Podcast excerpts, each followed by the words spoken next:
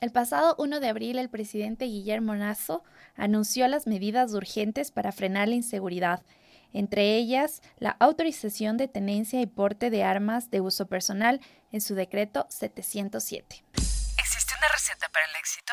Podríamos preguntárselo a ChatGPT, pero mejor te traemos a los maestros Jedi de los negocios y te contamos cómo lo hicieron en Interview de Forbes Ecuador.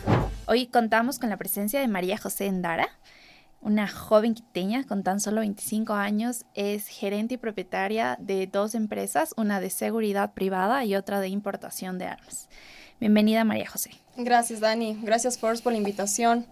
Pues sí, soy una empresaria de 25 años, tengo dos carreras un poquito en el ámbito educativo, administración de empresas, marketing y una maestría en marketing digital. Creé estas dos compañías que aportan a la seguridad del país. Vigilanza Group, compañía de seguridad privada en el Ecuador, y Alliance Import Group, importación de armamento letal y no letal. María José, la verdad que es un tema controversial ahora que Ecuador tiene una ola de violencia, de inseguridad que nos afecta a todos en todas las provincias y en todas las ciudades. Y yo sí tengo que preguntarte, ¿Ecuador está preparado para el porte de armas? Sí y no, Dani. Sabes, eh, uno de los propósitos principales como importadora de armas y como empresa de seguridad es que he forjado los dos ámbitos, tanto en la compañía de seguridad privada como en el de importaciones. Y uno de los principales ámbitos a, tomar lección es el hecho de que los civiles porten armas.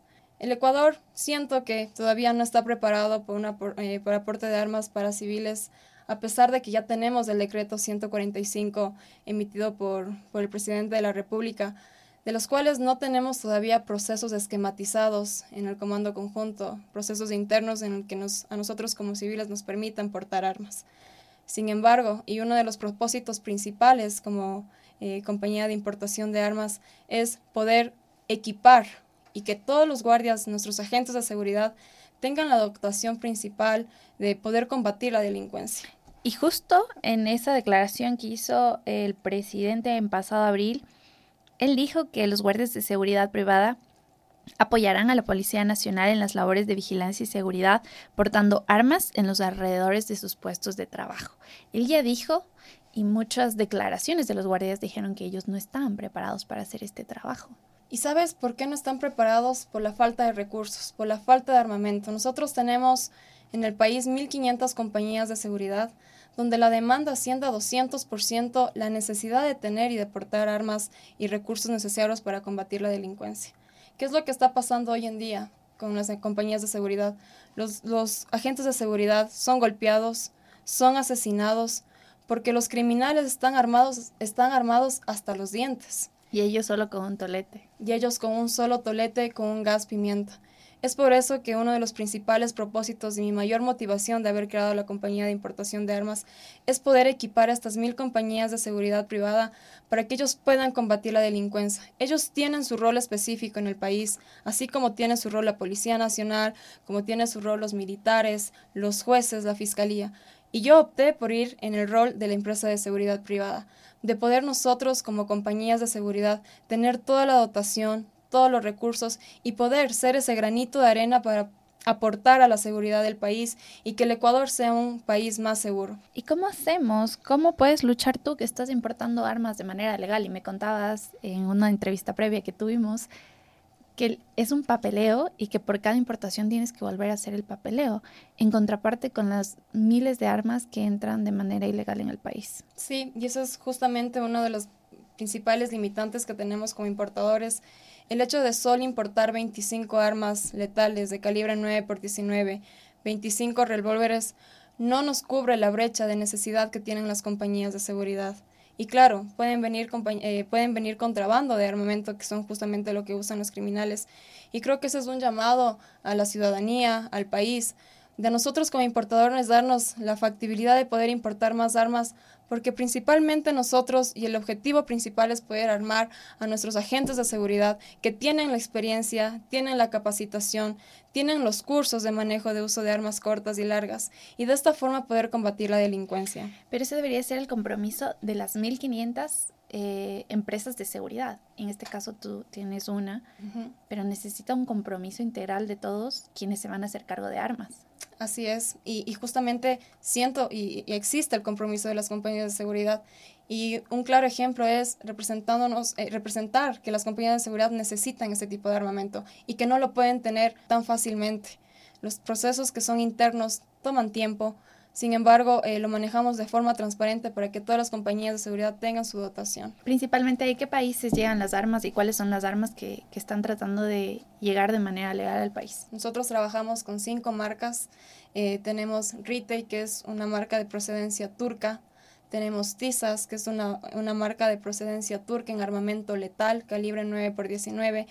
Tenemos Grand Power, que es eh, una marca de Eslovaquia. Ellos también fabrican armamento letal, inclusive fusiles. Tenemos eh, también Versa, que es, una, es un proveedor, una empresa argentina que también tiene su fabricación de armas. Y claro, con ellos estamos iniciando también estas importaciones inicialmente. Y justo me contabas que importan ustedes las armas, pero es un poco contradictorio que en Ecuador no hay armas, pero sí hay municiones porque hay proveedores y distribuidores que ya están aquí en el país. Hay proveedores que también nos proveen municiones. Te podría decir de la forma eh, más transparente, la mayor parte de los proveedores de armamento que tenemos actualmente no proveen municiones por eh, normas legislativas que tienen en sus países. Sin embargo, también con Smith Wesson, que es una de las marcas también que representamos eh, procedencia de Estados Unidos, ellos proveen también el tipo de municiones en calibre 9x19, en escopetas, en carabinas, en, armamento no letal y tal. Entonces, también nosotros tenemos la, capacidad de poder importar municiones y todo de la forma pues eh, que nos pidan los clientes. No sé, existe una clasificación en la que cierto guardia de seguridad puede usar cierta arma. Me invento, por ejemplo, un guardia de un centro comercial utiliza un revólver y un guardia de un hotel una carabina. ¿Existe sí, efectivamente tenemos clasificaciones en el mismo acuerdo ministerial 145. Tenemos clasificaciones de armas y la casuística del uso. Principalmente el armamento eh, pistola 9 x 19 calibre utilizan usualmente en urbanizaciones, en edificios, en hoteles, donde existe mayor eh, fluctuación de gente.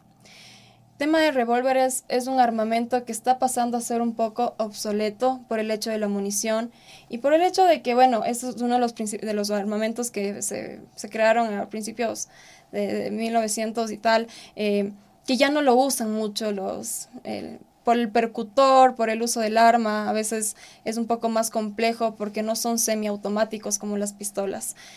Ahora, también tenemos las escopetas, ¿sí? Y carabinas, que esas usualmente se clasifican y es de uso para zonas rurales.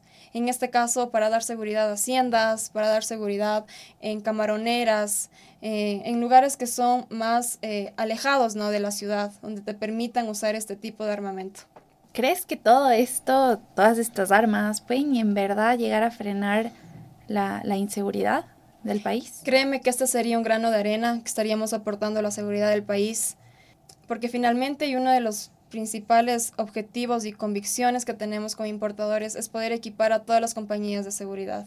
Claro, las compañías de seguridad para poder dar seguridad o custodiar un punto eh, eh, de seguridad debemos tener la experiencia, debemos tener eh, gente capacitada, gente entrenada, que puedan portar y saber usar, el, manejar las armas, tanto largas como cortas. Y es por eso que, que sí sería un gran aporte para el país. Y María José, sin duda, es una es un objetivo muy ambicioso, sobre todo en la situación nacional. Y yo sí tengo que preguntarte, ¿cómo llegaste a trabajar con armas?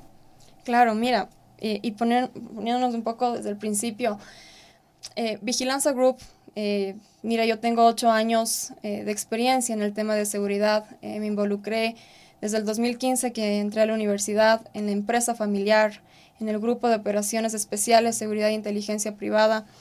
Y, y me involucré en esta industria, puesto que he aprendido los procesos, digo ocho años, he entendido cómo funciona el tema de la seguridad privada como tal.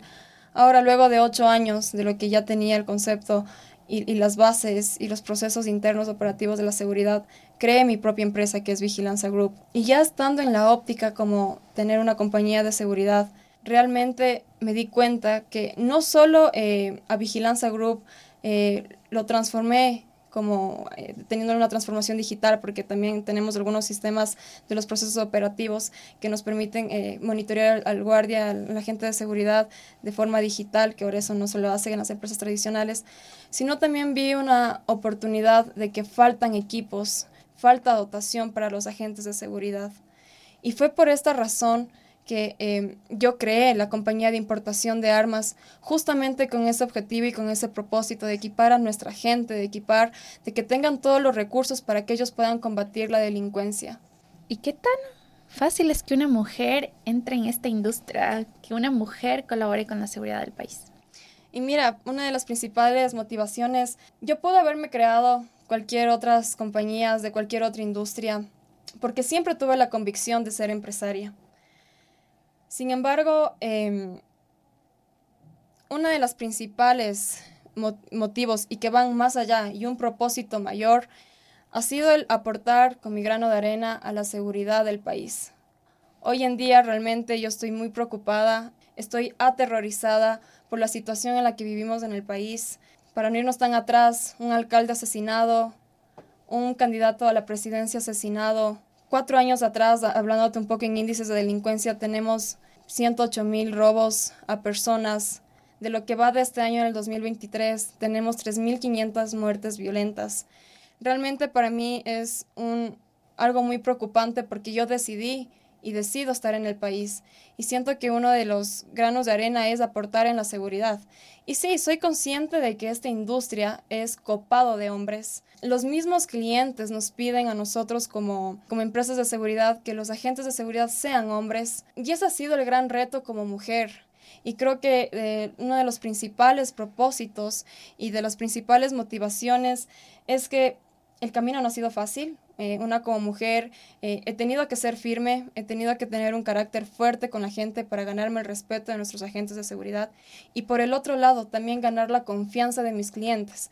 Que mis clientes depositen su seguridad, que mis clientes eh, opten por, por una mujer que lidera una empresa de seguridad sobre el tema.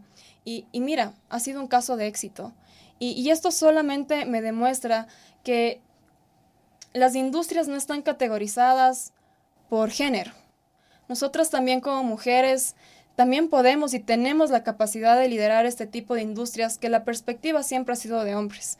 Y como te explicaba, eh, ahora soy eh, una mujer empresaria, me ganado el respeto de mis agentes de seguridad, de mis supervisores, de mis coordinadores y asimismo mis clientes han depositado, mis clientes corporativos han depositado la confianza en Vigilancia Group, que es justamente el propósito que yo tengo como mujer.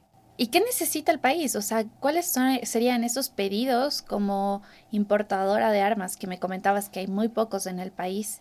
¿Qué es lo que necesita hacer el gobierno para agilizar los procesos, para que todo sea más fácil, para que exista un verdadero control en este tema que sin duda es muy polémico? Lo que nosotros necesitamos primero es tener una flexibilidad con el gobierno para que nos permitan importar mayor armamento nosotros seguimos los procesos, los debidos procesos para poder calificarnos como importadores, pero claro, eh, todos estos procesos toman su tiempo y, y, al final el resultado es poder importar 25 armas que realmente la demanda, como te mencionaba, 200% más de lo que uno espera como compañía de seguridad, no las podemos abastecer. Entonces, eh, siento que esto es un llamado a la ciudadanía, al país, de que nosotros como importadores nos den esta flexibilidad de poder importar mayor eh, cantidad de armas para cumplir el objetivo y el propósito que tengo, que es equipar a las 1.500 compañías de seguridad. Y solo para que la gente que nos escucha se quede como con tranquilidad, esas armas tienen un proceso, tienen un registro y sabemos a dónde llegan y cómo van a ser utilizadas. Así es, nosotros antes de importar, y esto es muy importante Dani, y agradezco tu pregunta, nosotros no traemos las armas acá para la venta. Nosotros traemos en preventa. ¿Qué significa esto? Que nosotros como importadores comercializamos las armas antes de que lleguen y definimos con las compañías de seguridad si es que las compañías de seguridad portan o tienen el permiso de tenencia de armas, si es que tienen el permiso de operación y si es que tienen contratos vigentes con clientes. Esto es uno de los parámetros de calificación para nosotros poder comercializar estas armas.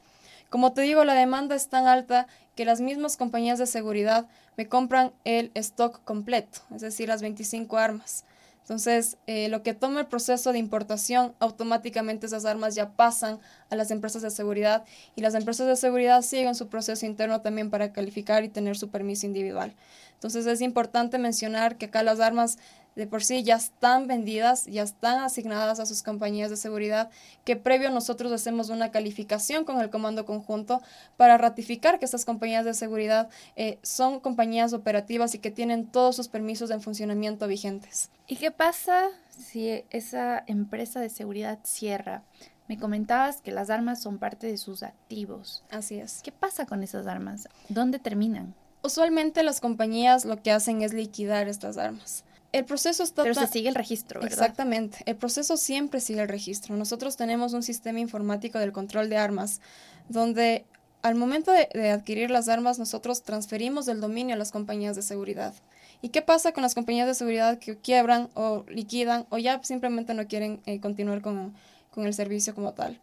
Eh, se transfiere el dominio a nuevas compañías. El historial en el sistema, una vez adquirida el arma, se mantiene ahí hasta que tú tramites una transferencia de dominio a otra compañía. Entonces, el activo siempre va a estar ahí históricamente. La adquisición de un arma que nosotros importamos y que traemos al Ecuador siempre va a estar el registro con su número de serie, con su clase de arma, el tipo de arma, el color del arma inclusive.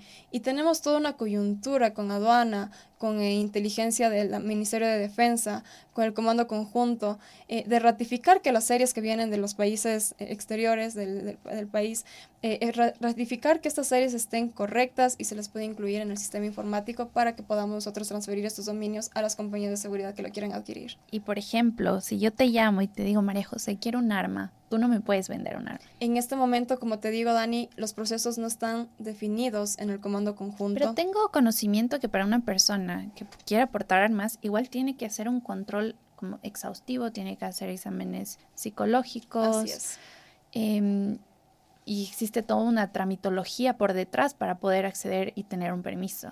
Exactamente. Solo si tengo el permiso, tú podrías venderme igual un arma. Así es. Tal cual como te digo, trabajamos con los procesos definidos en el Acuerdo Ministerial 145 y uno de los artículos menciona los, eh, las especificaciones con los requisitos que necesita una persona civil para portar el arma.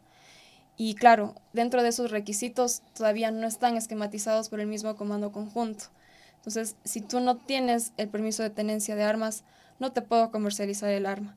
Pero las compañías de seguridad privada, uno de los requisitos principales para que ellos puedan operar en cualquier, en cualquier lugar, en cualquier lugar que quieran eh, ofrecer sus servicios, es portar y tener la tenencia de armas. Es ellos un tienen requisito. que tener el Exactamente. Es un requisito. Todos los guardias que trabajan contigo tienen o sea, tienen su registro y su permiso para portar armas. Así es. Tienen el permiso de la compañía de seguridad. Acuérdate, el permiso no es individual, sino de la compañía de seguridad. Y para que la compañía de seguridad pueda tener un funcionamiento correcto, debe tener el permiso de tenencia de armas. Es por eso que el principal objetivo, más allá de en este momento equipar a los civiles, es primero desarrollar y equipar a las 1.500 compañías de seguridad privada que existen en el país, porque tenemos los documentos habilitantes para poder dotarles del equipo. Lo que, no, lo que hace falta es la demanda, el poder nosotros importar mayor cantidad para poder equipar estas 1.500 compañías. Para ir terminando, María José, en tu opinión, ¿tú crees que el uso de armas multiplica las posibilidades de violencia independientemente de quién las use? Si es que no tenemos un buen curso, si no tenemos un buen concepto de lo que es usar un arma, va a ser, las probabilidades van a ser altas. Es por eso la razón principal de que para que un civil o una persona pueda tener y portar armas, es importante que sigan los cursos que pide el Comando Conjunto, que es el manejo de uso de armas, conceptos básicos, cómo utilizar un arma y en qué casuísticas utilizarla, ¿no? Eh, no es la idea de tienes el arma y ese momento disparar. Hay que tener claro los procedimientos que el Comando Conjunto y en el Acuerdo Ministerial 145 están definidos para que podamos ser una mejor sociedad y que tengamos madurez para poder usar este tipo de armamento. Hay muchas personas, igual funcionarios públicos, que han dicho que Ecuador, Latinoamérica, es una región con pobreza y desigualdad que no está preparada para el porte de armas en personas civiles. Sí, justamente por eso eh, es importante ser muy atentos en los procedimientos que nos vengan en los artículos 145, poder estar capacitados en todo lo que tenga que ver con el uso del arma para de esta forma nosotros poder equipar a, a esa gente que, que bien o mal, por la inseguridad que vivimos en el país, optan por tenerla. Y sobre todo los guardias de seguridad, que pues esa es su profesión y eso es lo que hacen, cuidar de las personas. Muchísimas gracias María José por estar ahí con nosotros. Gracias Ana a ti y gracias por, por la invitación. ¿Existe una receta para el éxito? Podríamos preguntárselo a ChatGPT, pero mejor te traemos a los maestros Jedi de los negocios y te contamos cómo lo hicieron en Interview de Forbes Ecuador.